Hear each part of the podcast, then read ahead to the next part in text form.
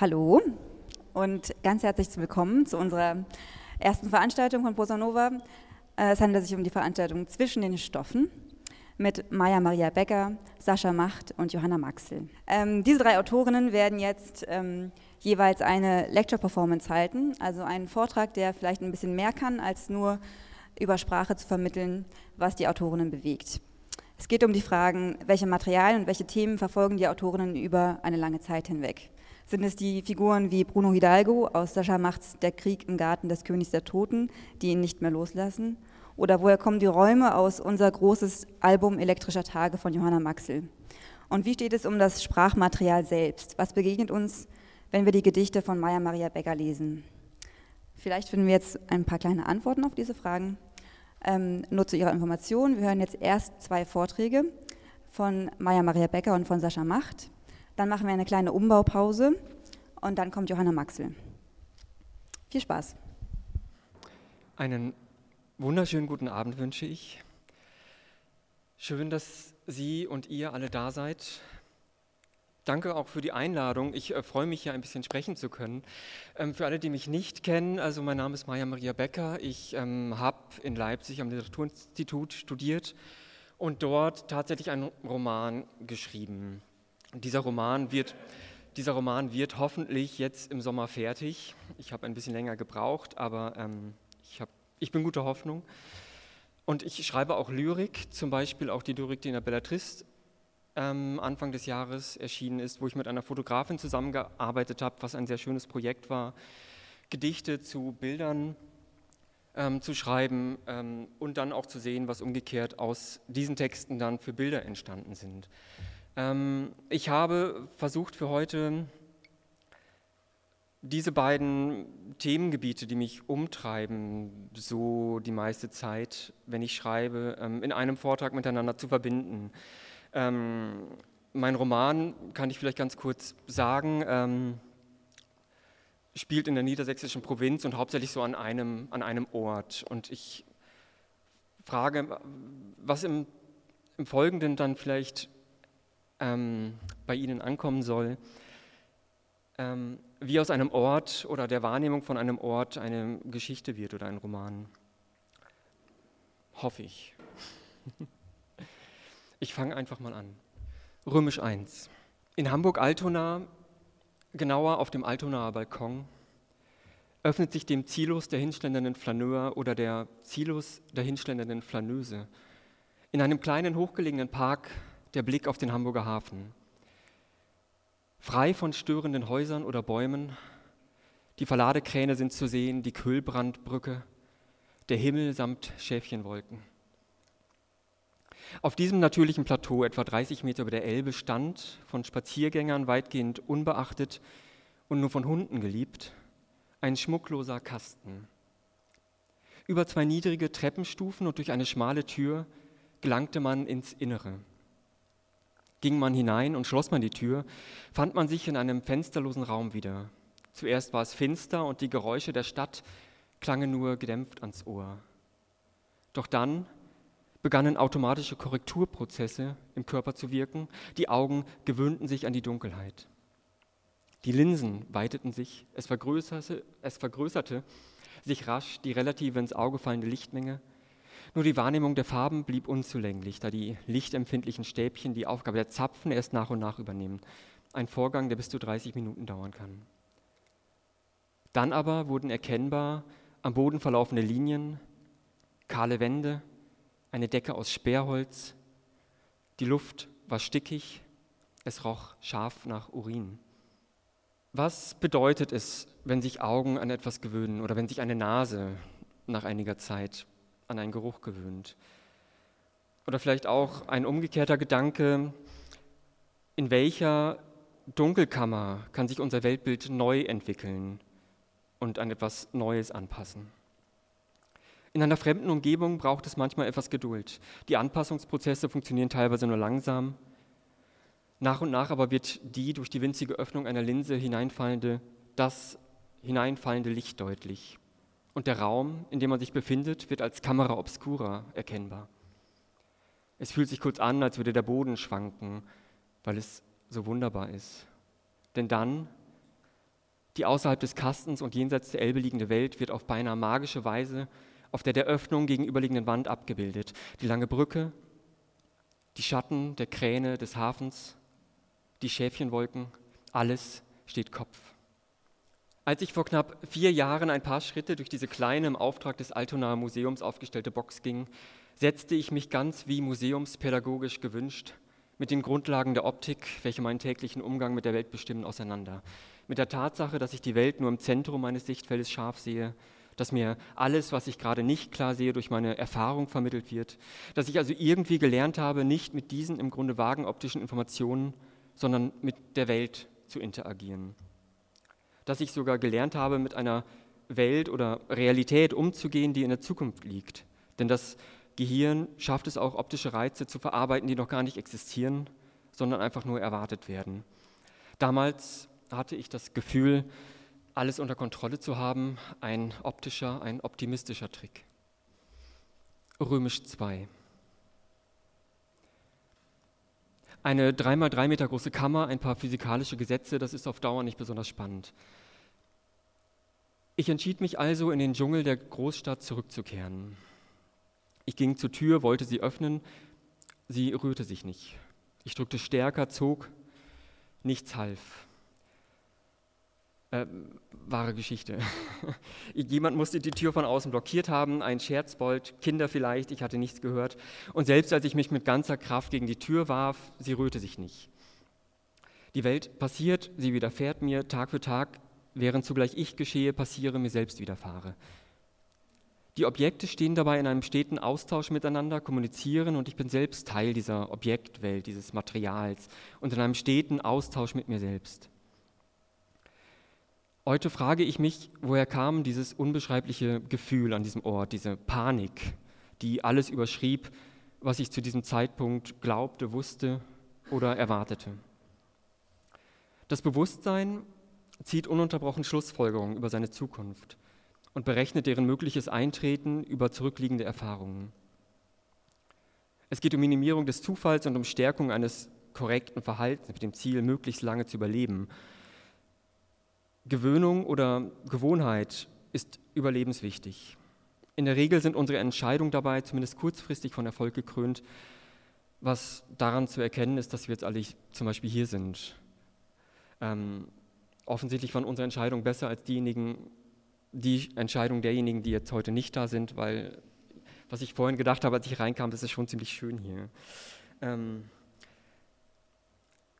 aber damals war ich in einer Kamera obscura und ich habe natürlich überhaupt nicht erwartet, dass mir irgendwas Schlimmes passieren könnte. Ähm, was soll in einer Kamera obscura schon schiefgehen? Da ist das Zusammenziehen der Bauchmuskeln, sind die Kontraktionen im Schulterbereich, Schluckbeschwerden, der Herzschlag beschleunigt sich. Meine Schweiß Drüsen produzierten sehr viel Schweiß. Im Gefahrenfall wäre ich auf das Flüchten, Kämpfen und Entkommen durch Glitschigkeit bestens vorbereitet gewesen. Dieses Gefühl, obwohl offenbar keine direkte Gefahr bestand, war dennoch sehr konkret, sehr eindringlich und doch kaum mit diesem einen Wort zu beschreiben, Panik. Beim Lesen springt das Auge direkt auf die Mitte des Wortes fokussiert das N, dann das Ausrufezeichen, ein Zeichen von 12 Pixel Größe äh, oder etwas größer von einem Beamer an eine Wand geworfen, etwas pixelig in diesem Fall. Jeder Punkt kann immer nur eine Farbe haben und das Schriftbild ergibt so einen sensorischen Reiz, ganz ähnlich dem von Gesichtern oder Objekten und wird im visuellen Wortformareal mit Mechanismen, die älter sind als die Sprache, verarbeitet. So kann einerseits zwar alles Text sein, umgekehrt aber Wer immer das Wort Panik nach dem Auseinanderrollen der Flaschenpost entziffern wird, dem Wort wäre trotz ähnlicher Verarbeitung mein Gesichtsausdruck vor der verschlossenen Tür nicht anzusehen. Und vor allem nicht jener nicht zu versprachlichende Teil des Bewusstseins, der Ursache für dieses Gefühl war. Das Fischkind ist in die Bettdecke gehüllt, ist eingewickelt. Während die Brüder lachen, bleibt ihm die Luft weg. Ja, es ist nicht leicht, ein Fisch an Land zu sein. Von den Lungenwänden rinnt Kalk und eine zweite, noch trockenere Substanz. Gedämpft ist Lachen zu hören. So lachen die Möwen. So lacht manchmal auch der Sturm, denkt das Kind und kann es doch kaum hören. An die Sonne denkt es nicht. weil man mit der Sonne auch die Stunden und die Jahre misst, wie schnell doch die Zeit vergeht. Die Brüder sind sieben, acht Jahre älter und hocken wie Seemänner tobend auf dem Bett, auf den Wogen der Decke, die gebildet werden vom Körper, von dem Gesicht, das darunter liegt, auf das sie drücken, das Salzwasser reiten. Sie sind nicht nur stärker, sie können auch länger die Luft anhalten. Und der Moment, die Zeitspanne, die sie mir an Jahren voraus waren, ließ mich in diesem Zustand verfallen, das Zucken des Fisches, der von einer Bewegung, einem panikhaften Sprung oder Tritt erhofft, ins Meer zurückkatapultiert zu werden. Doch in welchen Wind rufe ich meine Geschichte? Es ist niemand zu sehen, niemand zu hören. Ich bin allein in dieser kleinen Kammer, meine Erzählung bleibt unbeantwortet, die Tür ist aus Sperrholz. Fast zwei Stunden schlug ich dagegen. Beim Sperrholz werden mindestens drei Holzlagen miteinander verleimt, wobei die Maserungen der einzelnen Holzschichten jeweils im Winkel von 90 Grad zueinander liegen, wenn das Holz unter Wärmeeinwirkung gepresst wird. So hält das Material hohen Belastungen stand. Mit schwarzem Filzstift waren Namen und Daten auf die Tür Türfläche gekritzelt und teilweise mit Herzchen versehen. Dabei sammelten sich die meisten Namen an den Rändern. Ecken und Kanten sind interessanter als Flächen. Der Kontrast verstärkt den Signalreiz. Ein Typhon erklang vom Kohlenschiffhafen. Römisch 3. Ich kann nicht mehr genau sagen, wie lange ich damals festsaß. Es existieren kaum Erinnerungen bei mir. Der Boden wankte unter meinen Füßen dann geschah es, dass die Wände nach und nach voran und zurück kippten. Jemand musste den Kasten von seinem Fundament gelöst und begonnen haben, ihn zu bewegen. Dann polterte ich auch schon den Abhang hinunter, schlug auf der Wasseroberfläche auf, verlor das Bewusstsein. Als ich wieder zu mir kam, wankte und bewegte sich noch immer alles. Ich begann wieder gegen die Wände zu schlagen, rief um Hilfe, trieb langsam hinaus aufs Meer. Jeden Morgen tauchte ich aus dem Schlaf auf, jeden Abend verschwand ich in den Schlaf. Ich hatte unentwegt Kopfschmerzen, das Hafenbild an der Wand verblasste. Andere Bilder und Gesichter, Gestalten tauchten auf, verblassten auch. Dann sah ich wieder den Hafen, sehr verändert nun. Es könnte eine Wolke vorbeigezogen sein oder eine Nacht. Es könnte das Bild eines fremden Landes sein. Ich vermochte es nicht zu sagen. Eine klebrige Feuchtigkeit war am Boden. Bilder bewahren ja das Eindrückliche der Welt am besten, ohne in einen festen Zustand überzugehen. Auch Träume tun dies. Darum kann man sich nicht nacherzählen, nicht fassen. Wenn man die Bilder in eine feste Reihenfolge bringt, verschwindet das Eigentliche. Wenn ich morgens erwache, erlebe ich Momente, in denen mir alles verstellt ist. Alles verschwindet in groben Umrissen, Schemen, denen jeder Zusammenhang fehlt. Ich bin von Geburt an stark kurzsichtig. Und dass ich zum Schlafen die Brille absetzen muss, war das Erste, was ich lernte. Dass ich im Meer schlafe, habe ich gedacht. Und dass ich mir immer gut merken konnte, wo an Land ich meine Brille abgelegt hatte, in welcher Richtung, in welcher Höhe. Und ich finde sie auch heute noch wie im Schlaf, nach Stunden völliger Bewusstlosigkeit.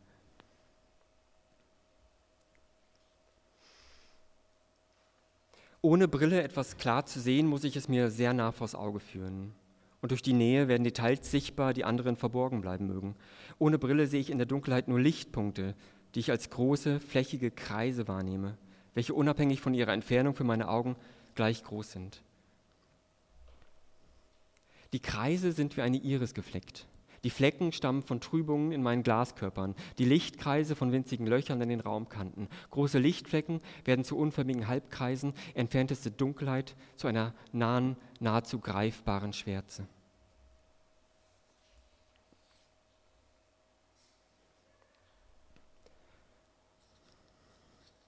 Der Katzenfisch, rief Mutter. Der Katzenfisch ist im Weg. Ich war wieder zu nah an den Fernseher herangegangen. Beschreibe uns alles, ermuntert mich die Brüder, und zwar sehr genau, sehr detailliert und mit wissenschaftlicher Präzision. Es wird doch wohl möglich sein, eine Zigarrenkiste zu beschreiben. Und weil ich nicht anders konnte, schnurrte ich und Vater paffte stoßweise den Rauch der gerollten Tabakblätter aus dem gelben Mund, während er sich die Dinge, die ich klar sah und beschrieb, schlecht vorstellte.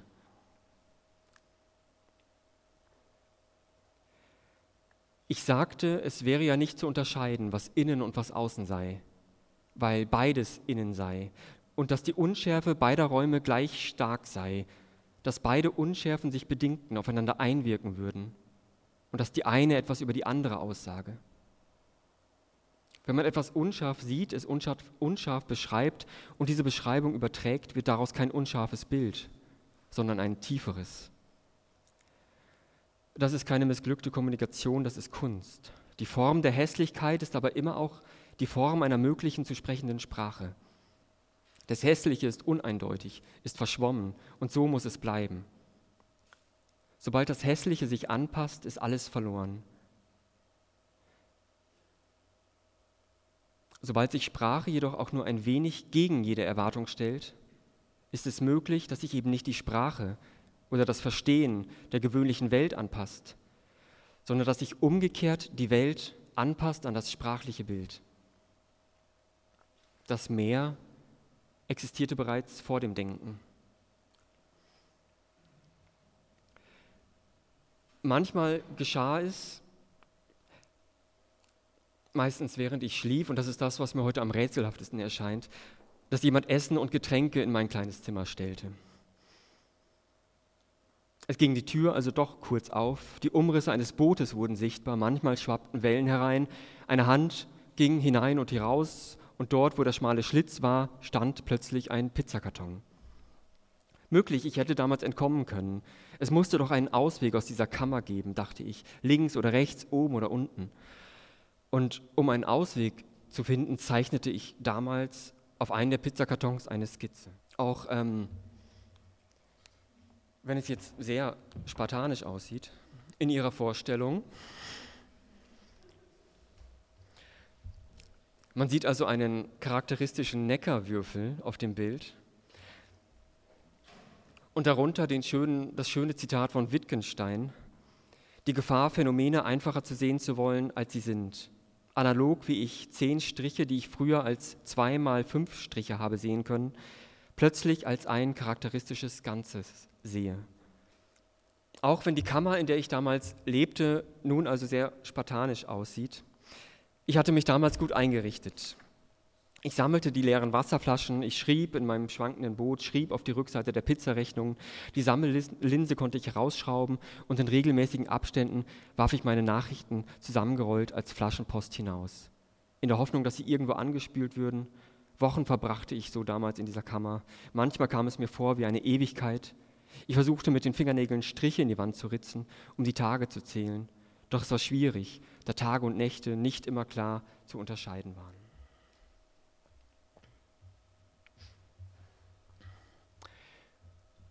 Römisch 4. Es muss alles ein großes Durcheinander sein. Denn im Grunde ist alles ein großes Durcheinander. Ist die Kammer, in der ich mich befinde, diese wissenschaftliche Kammer, die aus Holzmolekülen, Leim, Maßen und Winkeln besteht? Oder ist es die Kammer, die ich erlebe, die einen Bezug herstellt zu meinem Leben und mir eine Geschichte erzählt? Oder ist da nicht in Wirklichkeit noch eine dritte Kammer? Und bin ich nicht gerade in dieser dritten, der indirekten Kammer irgendwie unterwegs? Denn gerade an dem Punkt, an dem eine Bewegung deutlich wird, an dem etwas klar wird, ein Gedanke, ein, ein Aphorismus, muss sofort etwas Neues geschehen. Alles muss unterbrochen werden. Wir müssen für die Errichtung einer neuen, besseren Gesellschaft kämpfen. Der Kahn läuft auf Grund auf, die Wände brechen auseinander, fallen nach außen und kaum bin ich frei, bin ich schon wieder irgendwo anders, auf einer Insel, vermutlich jetzt in der Südsee. Der Fantasie sind keine Grenzen gesetzt. Um mich herum wachsen Farnbüschel, und an hohen dunklen Bäumen hängen matratzenförmige Früchte. Dann erkenne ich in den Wellen das Gras und umgekehrt erkenne ich im Gras Wellen. Alles ist sehr deutlich, sehr lang und sehr leise gewachsen, darunter die sich bewegenden Schatten, die sinusförmigen Stängel von Fruchtkörpern schwer.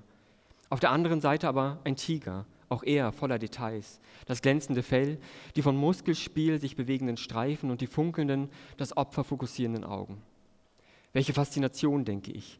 Sprachliche Verschiebungen, ungewohnte Metaphern, Brüche im Text, nichtlineare Handlungen erzeugen eine Verzögerung der Konzeptualisierung beim Lesen, wodurch automatisch mehr als nur das bloße Wiedererkennen der Wörter abgerufen wird. Die Lesegeschwindigkeit reduziert sich, es werden Rückbezüge zum vorangegangenen Text gesucht und wenn möglich hergestellt. Die Faszination dient dazu, möglichst lange und mit größter Aufmerksamkeit auf diesen Tiger im Gras oder das tigerlose Gras zu blicken. Ein weiteres Detail, das sich zu allem fügt. Solange ich mich nicht entscheide, bleibt mein Gehirn auf der sicheren Seite. Eine durch Panik verursachte Flucht könnte kostbare Energie verschwenden, wenn ich vor einem Tiger fliehe, der gar nicht existiert, sondern stattdessen wäre da nur Meeresrauschen. Und obwohl ich weiß, dass auch dieser Text gar keine Ausgänge hat, sondern nur eine Störquelle ist, ein Streulicht, welches mir das Bild, das ich von der Wirklichkeit habe, von seinem grundlegenden Existieren, mit seinem statischen Grundrauschen abschwäche, dass ich dort, wo ich die Wirklichkeit auf dem Kopf stehend sehe, in Wirklichkeit viel deutlicher andere, wichtigere Details erkennen müsste. Details, die möglicherweise auch auf mich verweisen müssten, auf meine Welt und auf mein Leben. Die Welt der Objekte, alles Material, ist jedoch unendlich weit voneinander entfernt und von uns getrennt und unerkennbar.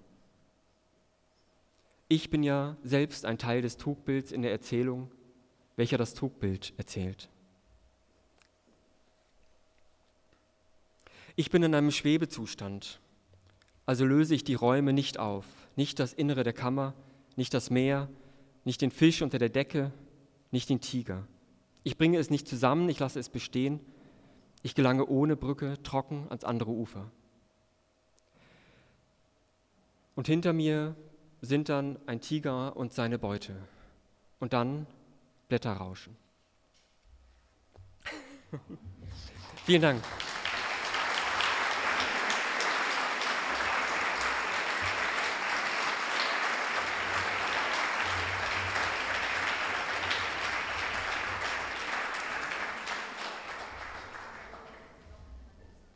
Ja, schönen guten Abend.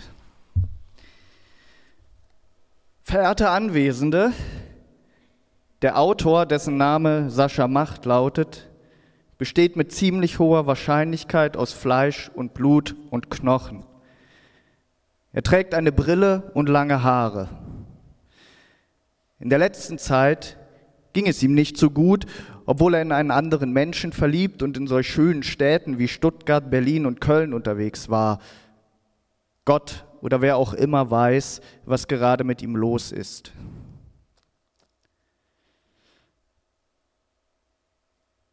Der Autor, dessen Name Sascha Macht lautet, darf hier und jetzt über das Material sprechen, das er für seine Kunst verwendet. Zur Vorbereitung darauf hat er viel über das außerirdische Leben in den Tiefen des Weltraums nachgedacht und er freut sich schon sehr, gleich darüber sprechen zu dürfen. Aber das ist nicht alles. Das weiß er jetzt nach dieser langen Zeit der Vorbereitung auf seinen kleinen Vortrag. Da ist nämlich noch etwas anderes, das ihm sehr wichtig ist, eine besondere Form des Materials, nämlich die erst einmal so gar nichts mit der Produktion von Literatur zu tun hat, wie eben diese Beschäftigung mit dem außerirdischen Leben, der sich der Autor, dessen Name Sascha Macht lautet, seit einiger Zeit intensiv widmet, um irgendwann einmal darüber einen Text zu schreiben. Der Autor, dessen Name Sascha Macht lautet, stammt aus Frankfurt-Oder. Das ist ihm auf eine merkwürdige Art ganz schön wichtig. In dieser Stadt ist er aufgewachsen. Hier hat ihm mal ein Neonazi die Fresse poliert. Hier hat er zum ersten Mal mit einem Mädchen geschlafen. Hier ist seine Großmutter mütterlicherseits so plötzlich verstorben, dass er davon bis heute einen Schrecken im Herzen trägt. Hier hat er mit dem Rauchen und Trinken angefangen und bis heute nicht mehr damit aufgehört. Hier hat er so viele Sachbücher über Gespenstererscheinungen, CIA-Experimente und Entführungen durch Außerirdische gelesen, bis er sich vor seiner eigenen Schwester gefürchtet hat. Hier hat er erfahren, wie es ist, klein zu sein und einen Wunsch erfüllt zu bekommen und die Sprache zu verlieren und jemandem den Kopf zu verdrehen und in einem ostdeutschen Albtraum zu leben und sich gut zu fühlen und ausgelacht zu werden und Angst zu haben. Hier ist er zu Hause, obwohl er in Leipzig lebt und jedes Jahr zum Karneval nach Köln fährt.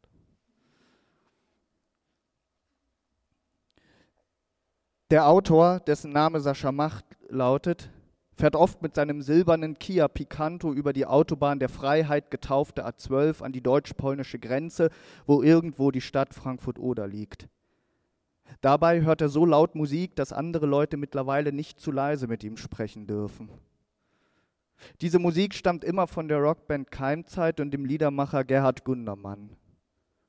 Weil er der Meinung ist, dass deren Musik ihm etwas über das Zusammenleben der Menschen verrät, das für ihn immer noch und jedes Mal aufs Neue ein großes Geheimnis ist, wird ihm beim Hören das Herz ganz leicht, während der Gesang ihm die Tränen in die Augen treibt. Wie albern, denkt er jetzt, aber so ist das nun mal. Er hört auch New Order, The Clash, Nirvana, David Bowie, Talking Heads, Falco, Kenneth Heat, Toto, Depeche Mode oder Steppenwolf, aber nicht so oft und nicht auf diesen Fahrten in seine Heimatstadt. Der Autor, dessen Name Sascha Macht lautet, hat sich einmal gedacht, dass Literatur die Fähigkeit besitzt, von einer Wirklichkeit zu berichten, die es so noch nie gab, nicht gibt und niemals geben wird. Dass er so denkt, dafür macht er auch andere Autorinnen und Autoren verantwortlich, Lebende und Tote, deren Namen César Ayra, Hannes Becker, Roberto Bolaño, Roman Ehrlich, Dorothee Elmiger, Judith Keller, Wolfram Lotz, H.P. Lovecraft, Johanna Maxel, Georges Perec, Juan Rulfo oder Elliot Weinberger lauten.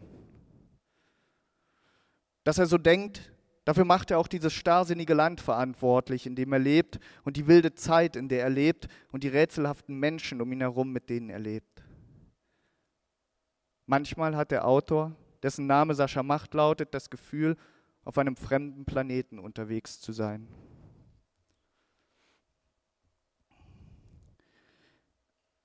Der Autor, dessen Name Sascha Macht lautet, weiß um seine starken Gefühle, die die folgenden historischen Ereignisse in ihm auslösen.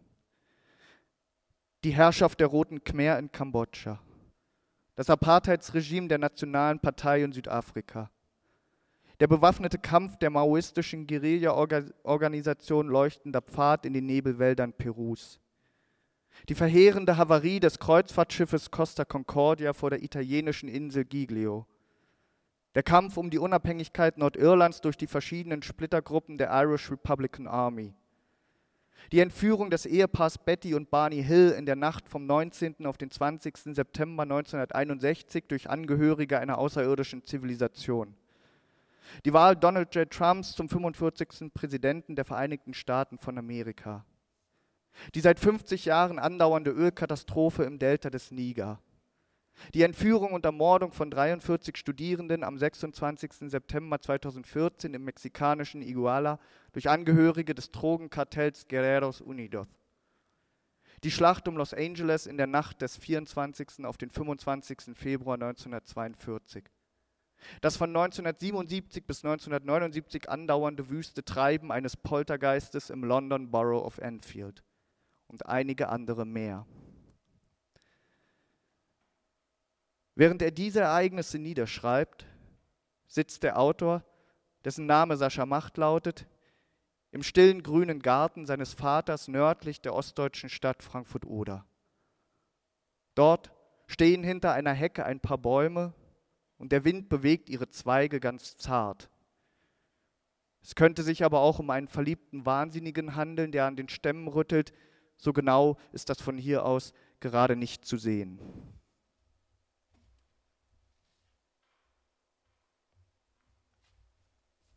Verehrte Anwesende, zunächst werden wir ausführlich über die Außerirdischen sprechen, denn ihr Vorhandensein ist die Voraussetzung für alles Weitere.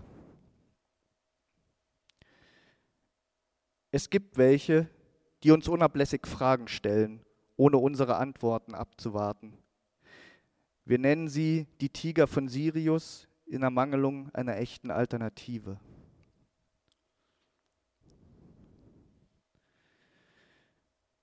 Es gibt welche, die sind kriegerisch veranlagt, aber wenn wir ihnen begegnen, tun sie nichts weiter, als mit unverhältnismäßigem Interesse unseren Pflanzen dabei zuzusehen, wie sie sich aus eigener Kraft bewegen, zur Sonne drehen, ihre Blüten entfalten und so weiter. Wir sind traurig, dass unsere Augen dazu niemals imstande sein werden und weigern uns beharrlich, die Tatsache zu akzeptieren, dass diese Besucher uns den Tod bringen werden. Es gibt welche mit spitzen Köpfen und winzigen Augen, die stumm unsere Gärten betreten und zaghaft an die Terrassentüren klopfen. Später gehen sie wieder fort und lassen uns mit einem Gefühl wie nach einem Orgasmus zurück.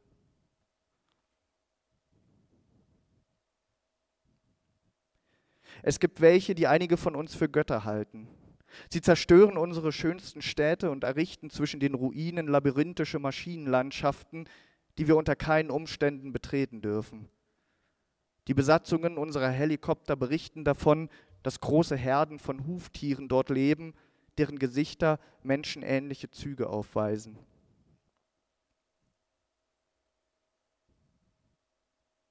Es gibt welche, die waren schon einmal hier, ohne dass es uns damals aufgefallen wäre. Jetzt sind sie längst wieder fort und kehren auch nie mehr zurück.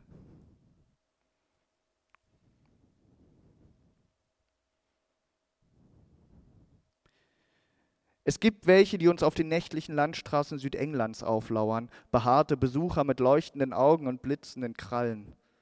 Unser Militär fing eine dieser Kreaturen ein, doch sie starb nach kurzer Zeit in Gefangenschaft. Nur ihr Schatten verdunkelte noch Tage danach die Ecken ihrer hell erleuchteten Isolationszelle. Es gibt welche, die sprechen in der Stimmlage liebender Menschen zu uns und schenken uns Dinge, für die wir keine Verwendung haben. Wir nennen sie die Kaufleute und halten sie mit Waffengewalt auf Abstand, wann immer wir ihnen begegnen. Dennoch gibt es unter uns Frauen und Männer, die sie des Nachts in ihre Häuser einladen, um sich mit ihnen auf die absonderlichsten Weisen zu vergnügen. Gott sei den ewigen Seelen dieser Menschen gnädig. In jedem von uns tobt ein Feuersturm.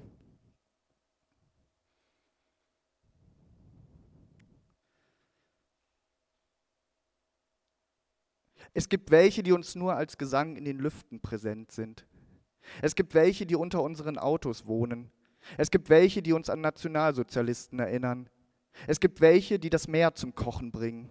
Es gibt welche, die entsetzliche Verbrechen begehen. Es gibt welche, denen wir auf Facebook folgen können. Es gibt welche, die unsere Herzen anhalten. Es gibt welche, die von unseren einsamen Müttern zum Kaffeetrinken eingeladen werden. Es gibt welche, die ständig zu onanieren scheinen. Es gibt welche, die uns einen Rat erteilen.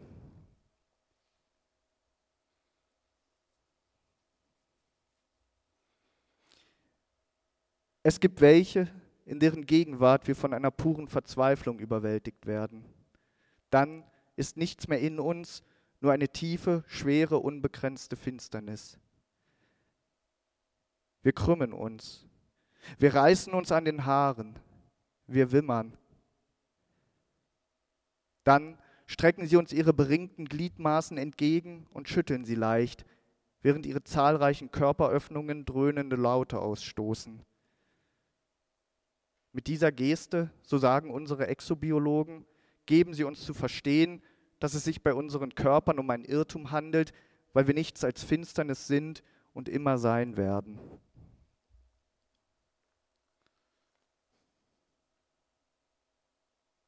Und es gibt welche, die mit brennenden Gefährten, riesigen Motorrädern ähnlich, unsere Erde zu einer weiten grauen Fläche planieren, auf der nichts lebt und gedeiht.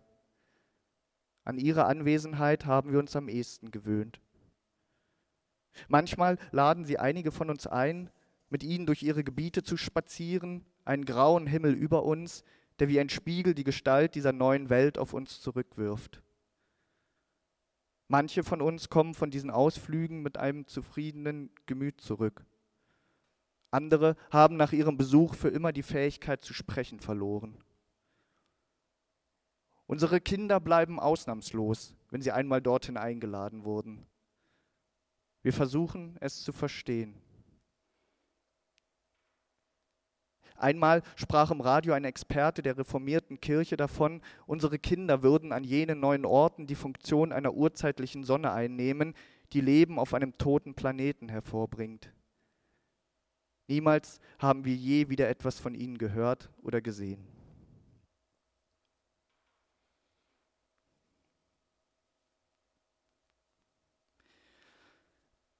In der Nacht vom 24. auf den 25.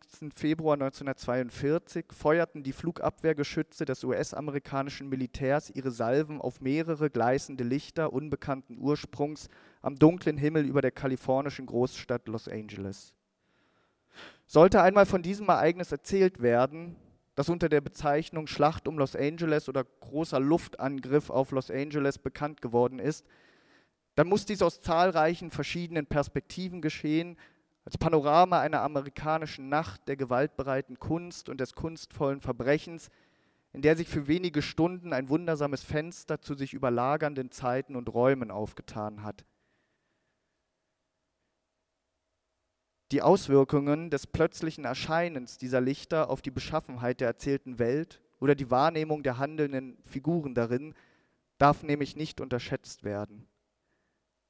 Wir haben es hier mit einer in allerhöchstem Maße außergewöhnlichen Begebenheit zu tun, die zwar der Wirklichkeit entnommen ist, aber aufgrund ihrer bislang ungeklärten Umstände die Möglichkeit bietet, ein Erzählgefüge zu etablieren, das weit über konventionell ästhetisierte Wahrnehmungsmuster und Wirklichkeitsauffassungen hinausreichen kann und muss.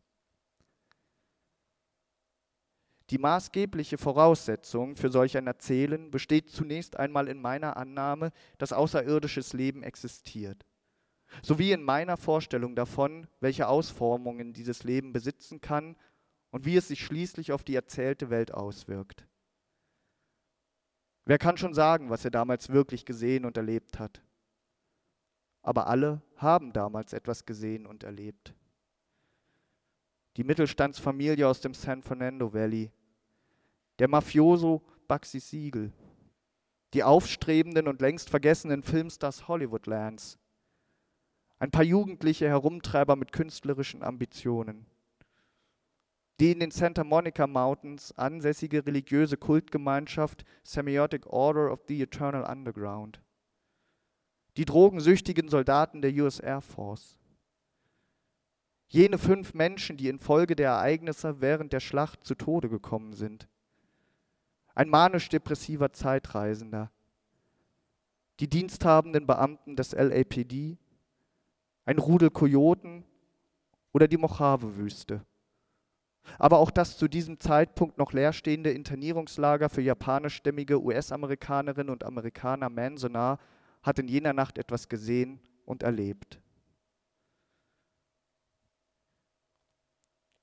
Ihnen allen begegnen die Lichter am Himmel in unterschiedlichen Formen, etwa als Zeppelin-Flotte des japanischen Kaiserreiches, des Deutschen Reiches und des Königreichs Italien beim gemeinsamen Angriff auf das US-amerikanische Festland, als Flugobjekte einer außerirdischen Zivilisation, die nicht an die Naturgesetze gebunden ist, als mitternächtliches Sonnenwunder, als Spezialeffekt des revolutionärsten Science-Fiction-Films aller Zeiten als Vorzeichen für die Auferstehung von den Toten oder als Blick in Vergangenheit und Zukunft der westlichen Welt.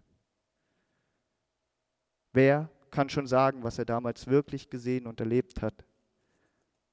Aber alle haben damals etwas gesehen und erlebt, auch die Tiere, die Gegenstände und die Landschaften.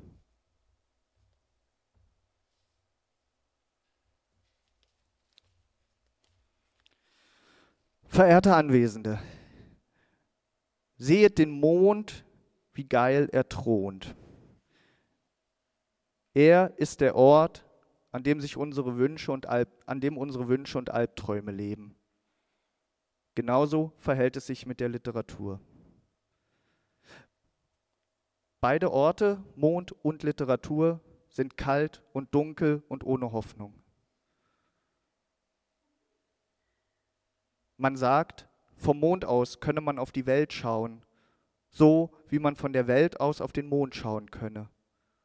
Glauben wir das einmal für den Moment. Der Mond also ist kein fremder, unsichtbarer Himmelskörper. Sagen wir einfach, er gehört zur Welt dazu, auch wenn er für uns nicht leicht zu erreichen ist. Man sagt auch, von der Literatur aus könne man auf die Welt schauen. Doch dafür muss, wie beim Mond, die schwarze, eisige Tiefe des Alls durchquert werden. Ein Kommunikationsweg nahe des absoluten Nullpunktes. Die Literatur aber ist ein fremder, unsichtbarer Himmelskörper, auf dem unsere Toten zu Hause sind. Sagen wir also, sie gehört zur Welt dazu, weil sie ständig darauf aus ist, uns Erdbewohner in die Ekstase und in den Wahnsinn zu treiben.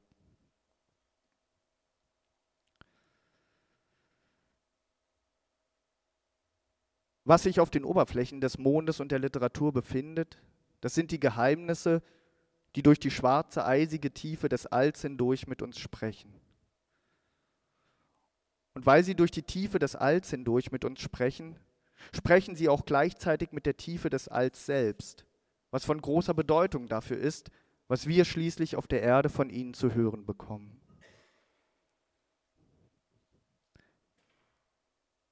Einmal ging ich als Kind zur Mittagshitze durch die Stadt Frankfurt-Oder.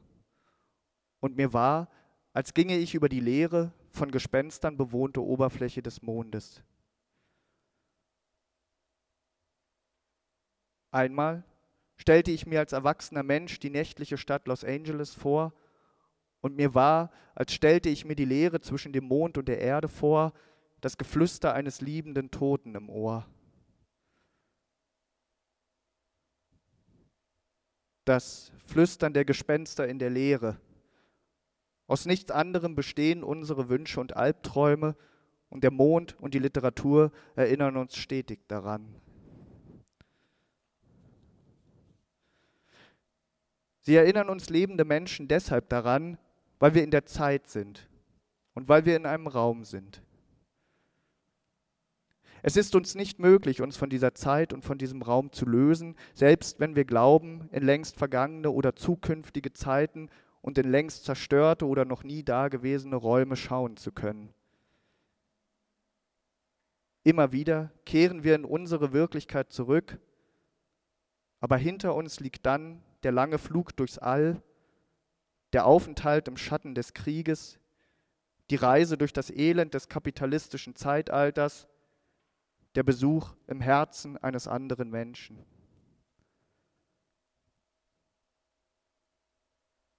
Wir schreiben und lesen, weil wir uns verändern müssen. Wir sind nicht auf dem Mond, aber es gibt ihn. Einmal wird sich alles fügen unter den Sternen, darauf hoffen wir. Und jetzt fürs Erste Feuerwerk. Dankeschön.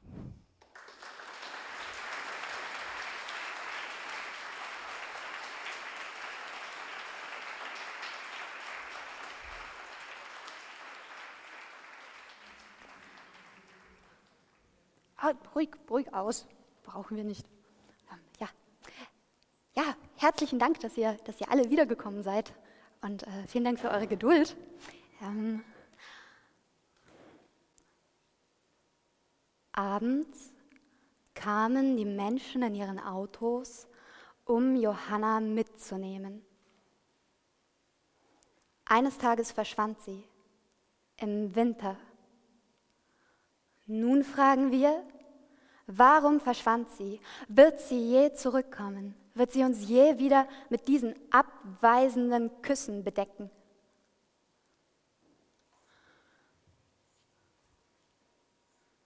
So fängt es an.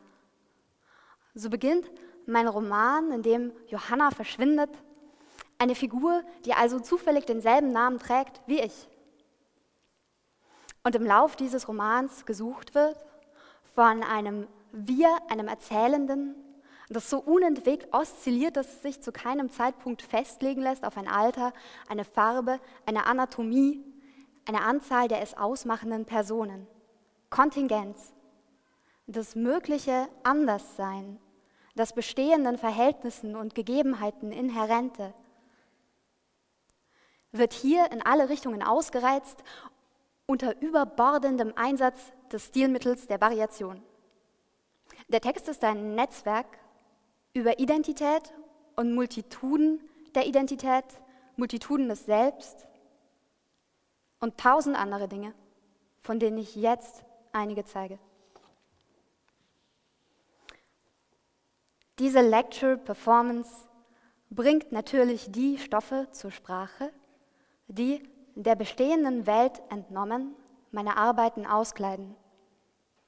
Sie ist jedoch zuweilen auch eine Simulation meines Schaffens in seiner ganzen Messiness.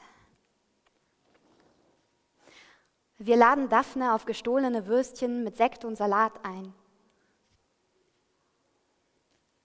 Wie ist es denn? fragen wir Daphne in den Slums. Schmeckt es? Daphne nickt. Es ist gar nicht mal so übel. Es gibt ziemlich viele verlassene Spielplätze, die halb von Blutpflaumen, Bäumen und Gestrüpp zugewachsen sind. Verstecke. Es gibt verfallende, vollgestopfte Häuser. Es gibt ein rostendes Achterbahngerüst, von dem noch niemand gefallen ist, ohne zu überleben. Es gibt kaum funktionierende Straßenbeleuchtung. Es gibt jede Menge Jobs, die die Lohnuntergrenze auf legalem Wege unterwandern. Ich hatte einen Freund, der aus alten Computern neue, eigenartigere Computer gebaut hat. Manchmal kommen Touristen oder Reporter vom Guardian. Es gibt Gärten und Tiere auf den Dächern der Hochhäuser.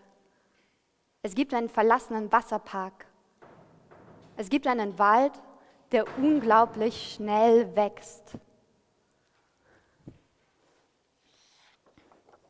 Hier sind wir also in den Slums.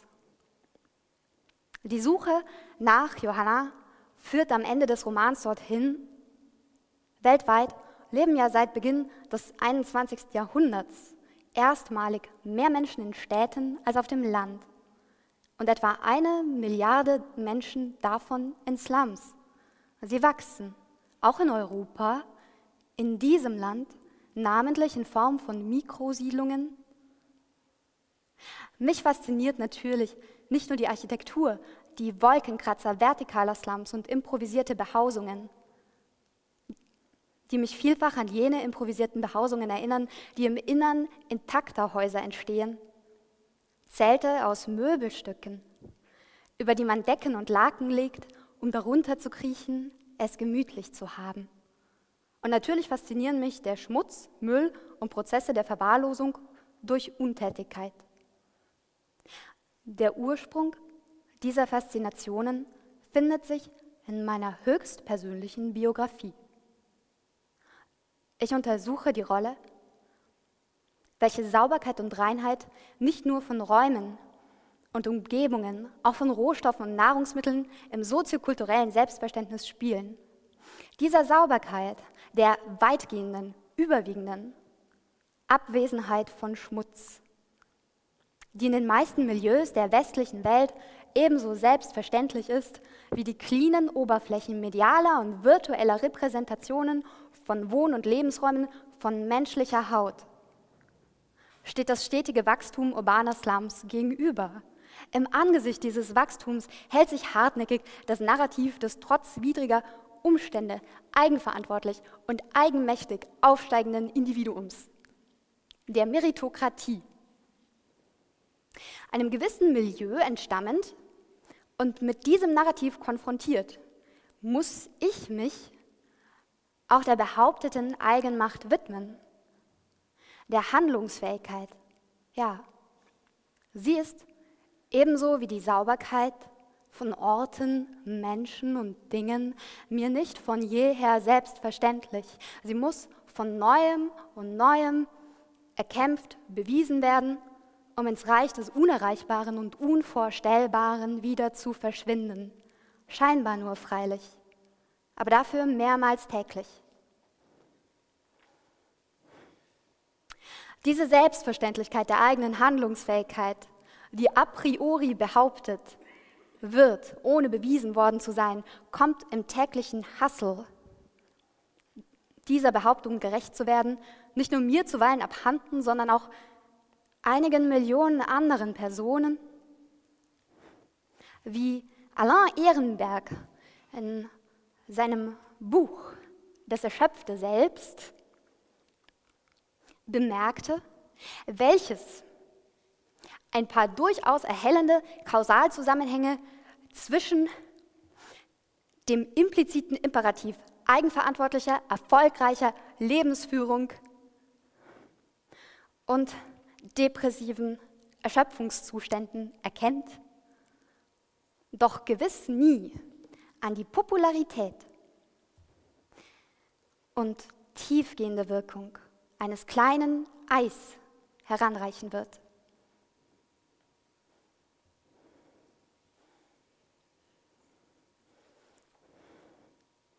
Dieses kleine Ei trägt den Namen Gudetama. Und es rührt mich. Ich gebe es offen zu. Und es rührt Millionen Menschen auf dem Planeten, die ihm zugetan sind. Ihr eigenes Leben in dem Gudetamas wiedererkennen, die Gudetama Make-up kaufen und Gudetama Sticker, wie ich hier einen auf meinem Laptop habe. Wenn man sein Leben planen will, dann ist es eine sehr gute Idee, sich zu überlegen, wie alt man eigentlich ist. Und daraus Schlüsse zu ziehen, eine Ordnung abzuleiten, Ziele zu setzen, den Jahren nach. Ich habe nichts gegen Zahlen, aber sie bedeuten mir weniger als anderen Menschen. Klar, es war mal wieder unsere Johanna, die derartige Aussagen traf.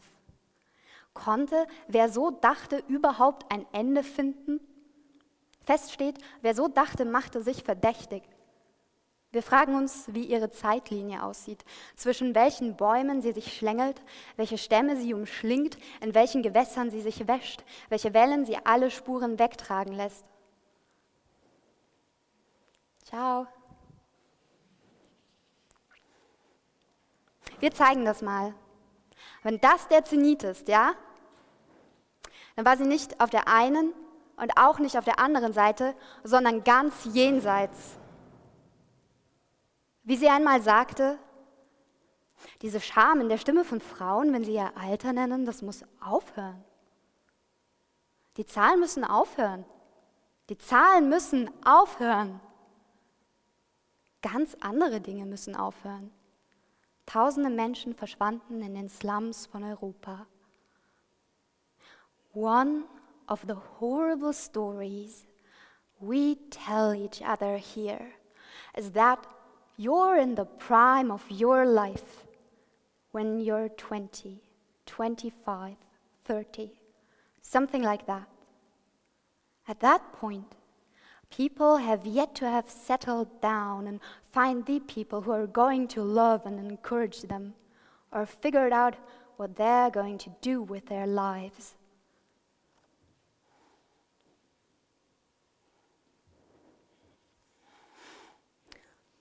Der gute alte Ageism, er ist literarisch und auch sonst medial mindestens so unterrepräsentiert wie Frauen über 30 in Vampirfilmen. Ich bin dabei, das nicht nur mit diesem Roman zu ändern.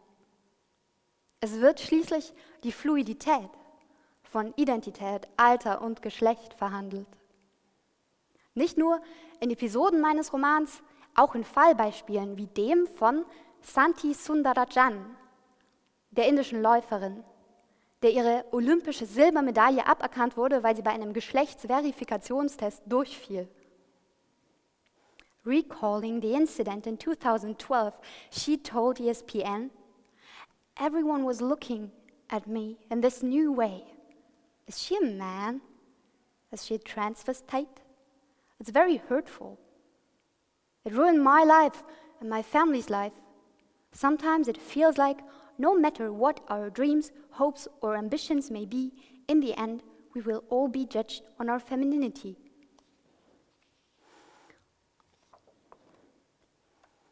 Oder Gail Newland, die Britin, die zu acht Jahren Haft verurteilt wurde, weil sie mit einer Frau eine Beziehung einging und diese über mindestens 100 gemeinsam verbrachte Stunden fortführte, zwei Jahre lang.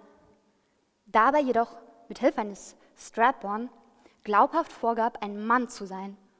So die Anklage gegen Gail Newland, die aufgrund dieser Täuschung über das, was wir anatomische Geschlechtszugehörigkeiten nennen, eben zu acht Jahren Haft verurteilt wurde, während zur gleichen Zeit in Amerika einem Menschen namens Jamie Shoup erstmalig in der Geschichte der USA seine nicht-binäre Geschlechtszugehörigkeit legal anerkannt wurde. Gail Newlands Fall führt uns in die bildende Kunst. Wir beginnen mit der Arbeit Tears von Monica Bonvicini, hier ganz unten in der Mitte.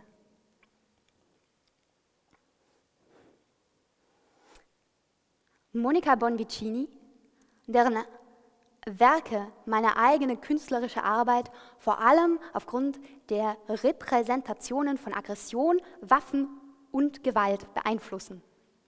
Wobei Gewalt ganz logisch auch zu verstehen ist im Sinne einer Gestaltungsgewalt. Die auszuüben bedeutet, sich sendend und wirkend durch die Welt zu bewegen, sich ihrer zu bemächtigen, statt passiv und empfangen zu verharren.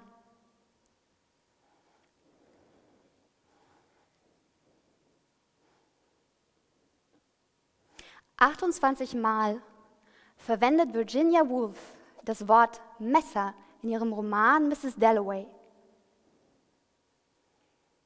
dessen gleichnamige Protagonistin Clarissa Dalloway selbst zum Messer wird.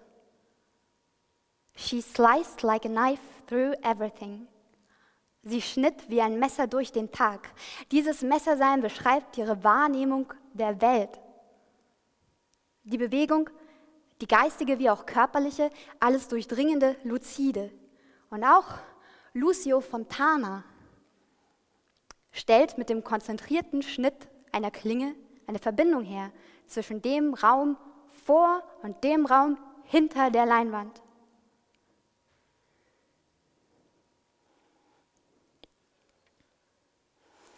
Früher, erzählte Johanna, wohnte ich in einer Gegend, in der ich mit zwei offenen Messern durch die Straßen laufen musste. Nur so konnte ich allein gehen. Und es war so schön, so zu gehen, zu wissen, dass niemand sich zu nähern oder zu mir zu sprechen wagte, ich mich aber jedem nähern, mit jedem sprechen konnte. Doch ich wollte es nie.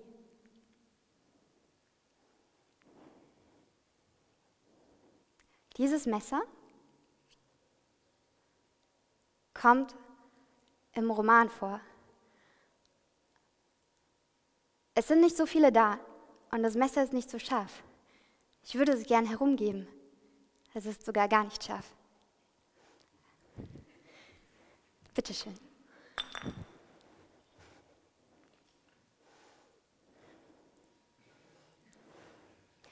Ähm, Und dieses Messer hier, es, es kommt vor in meiner Installation mit dem Titel Portrait of a Lady. 130 Mal.